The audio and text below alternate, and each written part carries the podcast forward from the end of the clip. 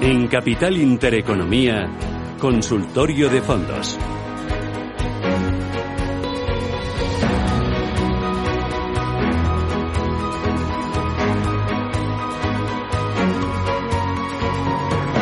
Consultorio de fondos con Borja Nieto, es cofundador de Mi Capital. Borja, ¿qué tal? Muy buenos días.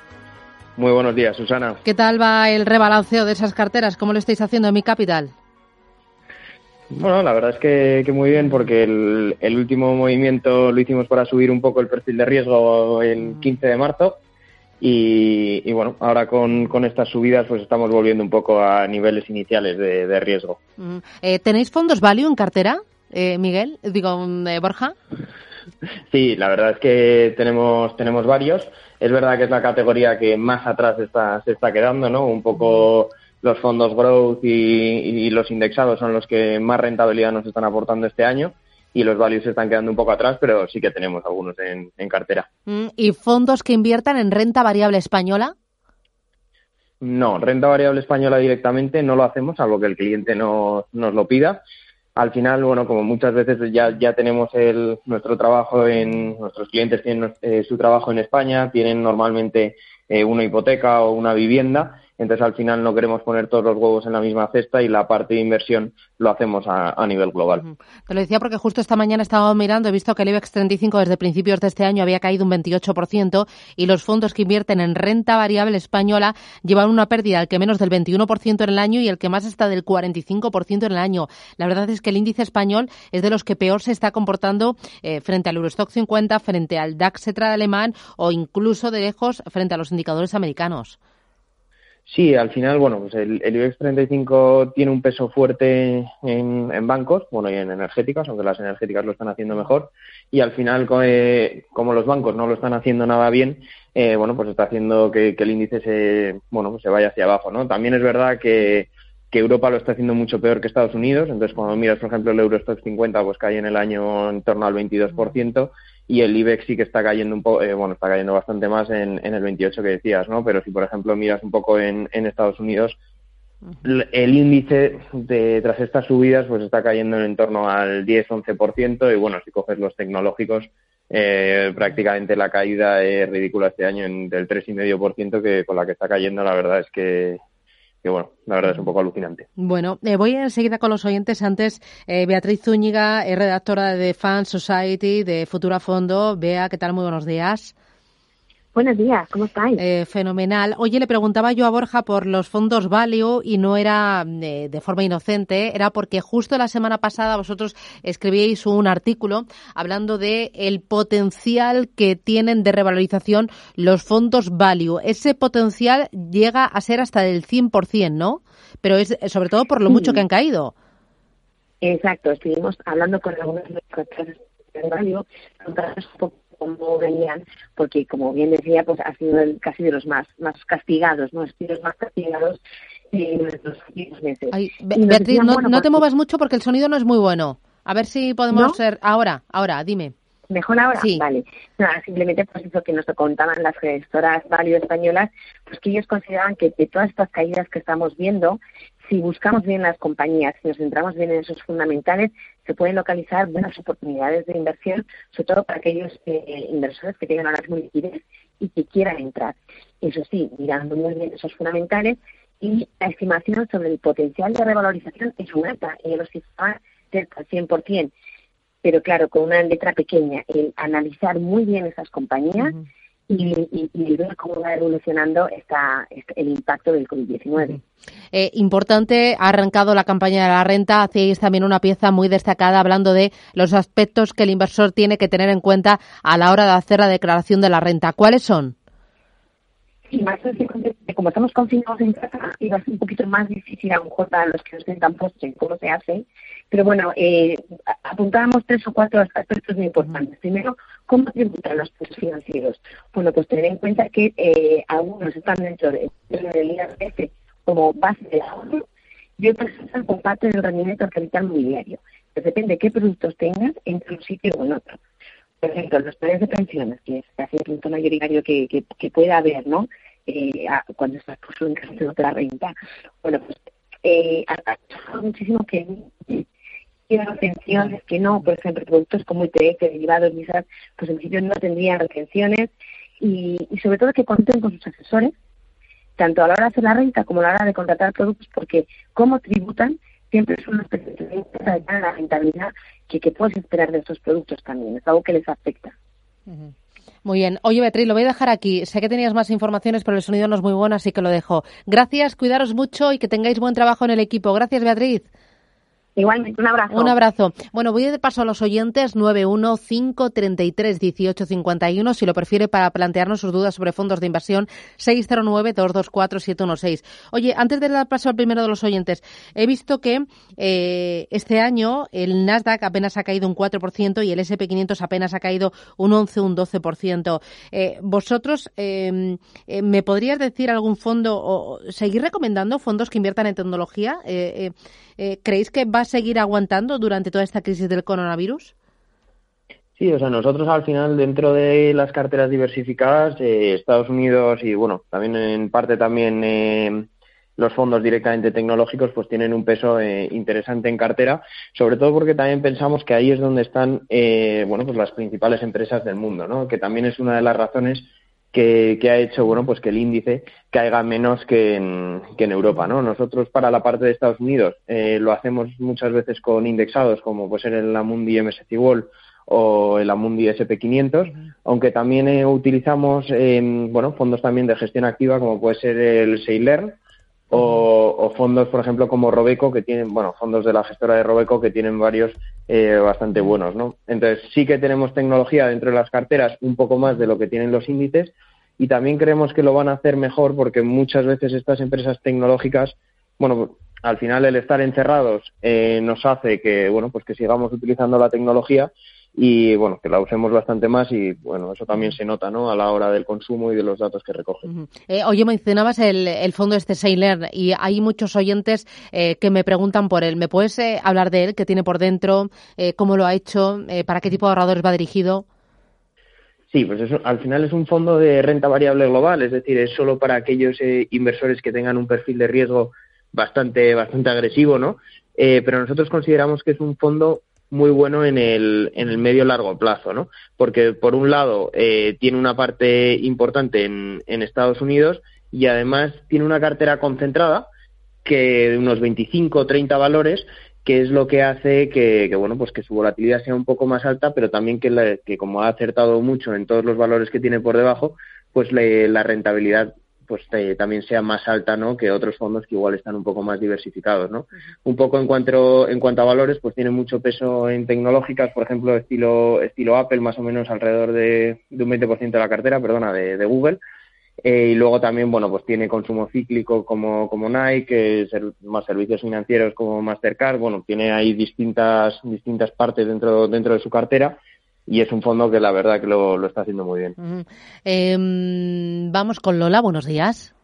Hola, buenos días. Mira, eh, como estaba llamando, no he oído muy bien el nombre del fondo del que estaba hablando el analista. Si lo puedes repetir. Es y luego le quería preguntar ¿verdad? por un fondo que se llama Tendencias de la Caixa. Vale, ¿ese lo tiene comprado o no? Sí. Eh... Bueno, mejor dicho, lo vendí en, peor, en muy mal momento, entonces no sabía qué hacer, si volver a retomarlo o no. Ah, vale. Estoy vale. ahí un poco triste. Vale. Muchas gracias. ¿Y todos los fondos los tiene la Caixa? ¿O no? Este, este es de la Caixa. Este Vale. de Tendencias es de Caixa, sí. Ah, ¿Pero tiene todos los fondos que compra a través de la Caixa? No. Vale. Porque ¿con qué otros bancos trabaja? Pues con IAG me gusta. Vale. Y también me gusta. Eh, bueno, Santander siempre ha sido un, un elemento sólido. Vamos Vale. a ver qué pasa. O sea, con AIG, Un poco ¿no? intento, un poco intento lo que decís vosotros, distribuir mi, pues mi poco dinero, ¿no? Pero tenerlo Vale. distribuido Vale, pues en nada. distintas entidades. Vale, el otro banco Venga, me ha pues. dicho ING o AIG. No, II, ING. Vale, vale, vale, vale. Eh, pues eso, el fondo del que hablaba el analista, por favor, que Vale. como llamaba no lo he oído, y el tendencia a saber qué pasa. Vale, Gracias, muy bien, días. gracias. El fondo era Sailor, ¿no? Sí, el, el fondo es el, el Ceylon World, lo que hablando un poco sobre el CaixaBank Tendencias, Eh, el CaixaBank Tendencias, el problema que tiene es que tiene unos gastos corrientes muy fuertes, ¿no? En cerca, cerca del 2,70, que al final, bueno, pues eh, no es un mal fondo dentro de los de la Caixa, pero sí que hay muchísimas más alternativas fuera de la Caixa, ¿no? La Caixa consideramos que es un buen banco a la hora de tener eh, los ahorros, tarjetas, domiciliaciones e hipotecas, pero a la hora de invertir sus fondos aún no se han abierto a toda la gama de fondos internacionales, ¿no? Entonces eso al final hace que los fondos que tengan, bueno, normalmente tengan más, un poco, comisiones un poco más altas que los que puedes tener fuera, ¿no? Entonces, dentro de ING vas a encontrar fondos eh, con menos comisiones que te van a permitir, eh, bueno, pues cuando el mercado eh, recupere, pues recuperar con, bueno, más rápido, ¿no? Y, y, luego tienes también otros bancos que ya sí que están más especializados que te van a permitir eh, comprar cualquier tipo de fondos. Dentro de tendencias, pues tienes, por ejemplo, el Amundi MSCI World que, lo hemos, que hemos hablado antes, el Robeco Global Consumer Trends, que también eh, tiene, bueno, el Megatrends, que, es, eh, que se basa sobre todo en tendencias, y al final unos costes más bajos y un, bueno, un estilo de gestión que muy especializado pues seguramente haga eh, que tengas un poco más de rentabilidad. Claro, le preguntaba yo a Lola eh, a través de qué banco compraba los fondos de inversión y lo hacía porque yo sé que vosotros os adaptáis al banco de inversión donde el cliente tenga el dinero, ¿no? Que no le pedís abrir una nueva cuenta ni eh, comprar un fondo por aquí, otro fondo por allá y otro fondo a través de otro banco, sino que os adaptáis a su plataforma habitual. Sí, exacto. O sea, al final nosotros en mi capital nunca tocamos el dinero del cliente, sino que lo que hacemos es buscamos los mejores productos dentro de su entidad. ¿Qué pasa? Que al final hay bancos que son mejores que otros a la hora de invertir. No porque mm, eh, no porque sus fondos sean mejores o peores, sino por el hecho sobre todo de que te permitan comprar fondos de cualquier gestora, ¿no? Y eso es al final lo que te permite diversificar mucho más la cartera, no solo por estilos de gestión, sino sino que mm. también te, permite reducir muchísimo las comisiones. Eh, María García nos pregunta por el BGF World Technology y por el AXA Rosenberg US. Sí, el, bueno, el BGF World Technology es uno de los que nosotros recomendamos para la parte de tecnología dentro de Estados Unidos. Siempre es un, siempre lo recomendamos y es muy importante recalcarlo para aquellas personas que tengan un perfil de riesgo más alto y para una parte pequeña de la cartera. Eh, también lo hacemos, eh, por ejemplo, como alternativas tienes el Polar Capital Global Technologies, que también funciona, funciona muy bien. El único problema del de BlackRock suelen ser los mínimos y que no todos los bancos lo comercializan, pero es uno de nuestros fondos de tecnología que más, que más recomendamos, ¿no? Luego, respecto al de AXA, es un, es un muy buen fondo también, aunque nosotros la parte de Estados Unidos, pues un poco lo, que te comentaba antes, ¿no? Pues el Fund Smith, el Sailern, el Amundi MSCI World son los fondos que, que tenemos bueno, que más recomendamos, pero hay otros también que funcionan muy bien. Nos pregunta también Enuri Alonso por el Amundi ISMSCI World y también por el Santander Índice España. Hmm. Em, entonces, ahí eh, tienes dos cosas, ¿no? El Amundi MSCI World es el que, el que hemos comentado, ¿no? Es un fondo indexado con unas comisiones bajísimas que te permite replicar el crecimiento global. Dicho esto, también es para inversores con, bueno, pues 100% renta, renta variable y que tengan un horizonte temporal mínimo, medio, largo plazo. Y, y luego el Santander Índice España, bueno, pues un poco lo que hemos comentado antes, ¿no? Pues el, eh, España estamos bastante más retrasados respecto a los, a los, en, en cuanto a la revalorización de los, de los índices es verdad que nosotros en España sí que aprovecharíamos para hacer gestión activa y no lo haríamos con gestión pasiva porque el índice tiene un peso bastante grande dentro de los bancos. Y, pero bueno, si quieres un indexado y que España crezca, pues eh, me refiero, pues es una, es una alternativa, ¿no? Nosotros lo haríamos con gestión activa seguro, pero, pero bueno, si en el caso de que lo que pienses es que el IBEX va va a repuntar, pues es un, es un buen vehículo para ello. Nos pregunta también eh, Nacho García por Allianz Capital Plus, AT y MFS Meridian Global Equity. Con el, eh, Allianz... Capital Plus, ¿el AT qué significa? El AT es la, es la clase del fondo, ¿no? En el caso de los, de los Allianz, eh, el A es una, es una clase que es mejor que la C, ¿no? Es decir, que tiene unas comisiones de gestión eh, más bajas. ¿no? Eh, bueno, lo digo porque es uno de los fondos que nosotros recomendamos en, en mi capital y te hablo un poco de memoria, pero el Allianz Capital Plus AT tiene unos gastos de gestión en torno al 1,1, en cambio el CT tiene alrededor del 1,75. ¿no? Es verdad que es la clase que suelen tener primero, pero si buscas normalmente las plataformas deberían de tener la AT, la AT disponible.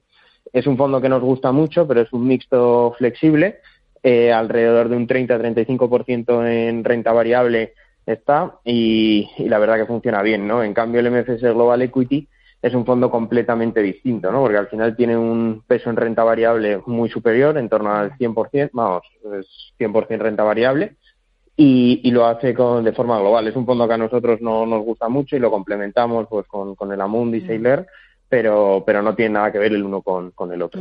eh, nos pregunta también, eh, no, ¿tenemos a Chus? Sí, Chus, ¿qué tal? Buenos días. Hola, buenos días. No, sí, buenos días. Jesús, buenos días. ¿Qué tal? Buenos días.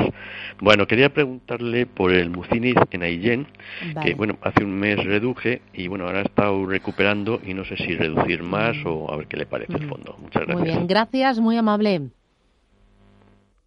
Sí, pues el, el Mucinich es, uno, es, es, un fondo que nos gusta mucho dentro de la parte de, de renta, varia, eh, de renta fija.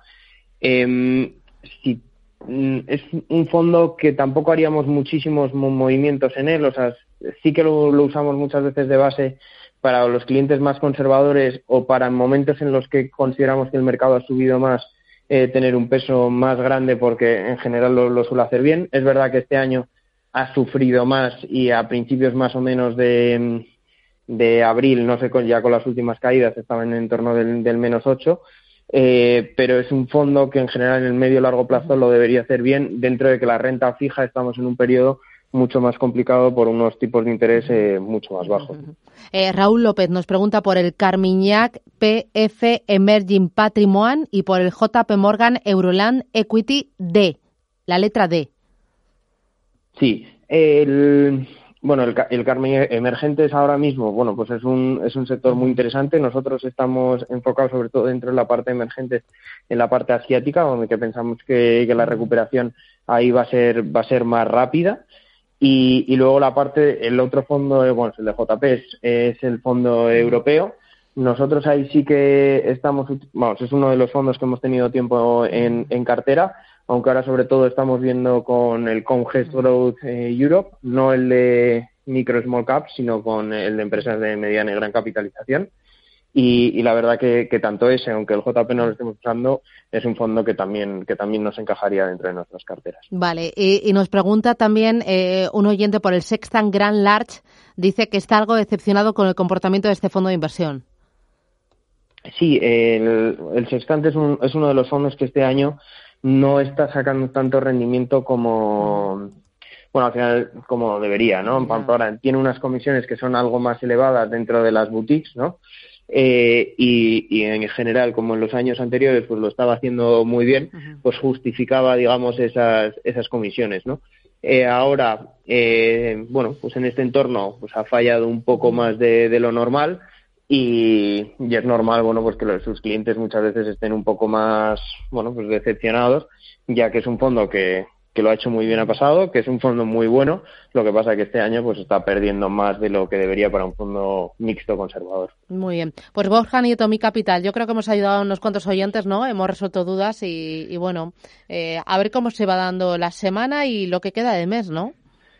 Sí, eh, bueno, esperemos que todo, que todo vaya mejorando. Mm y, y, bueno, que poco a poco podamos ir saliendo y que la economía se vaya, se vaya recuperando. Sí, sí, a ver, a ver si lo vemos. ¿Vosotros tenéis mucho cambio en las carteras, mucho cliente nervioso por las caídas o no?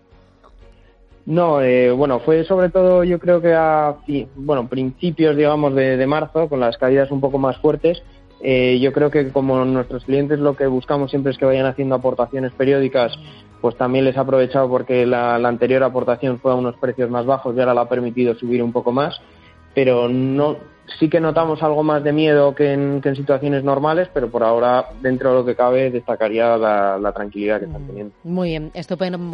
Borja Nieto, mi capital, muchísimas gracias por ayudar a los oyentes y por resolvernos las dudas sobre este vehículo de inversión, el fondo. Gracias y hasta la próxima. Feliz semana, cuídate. Hasta la semana que Adiós. viene. Adiós.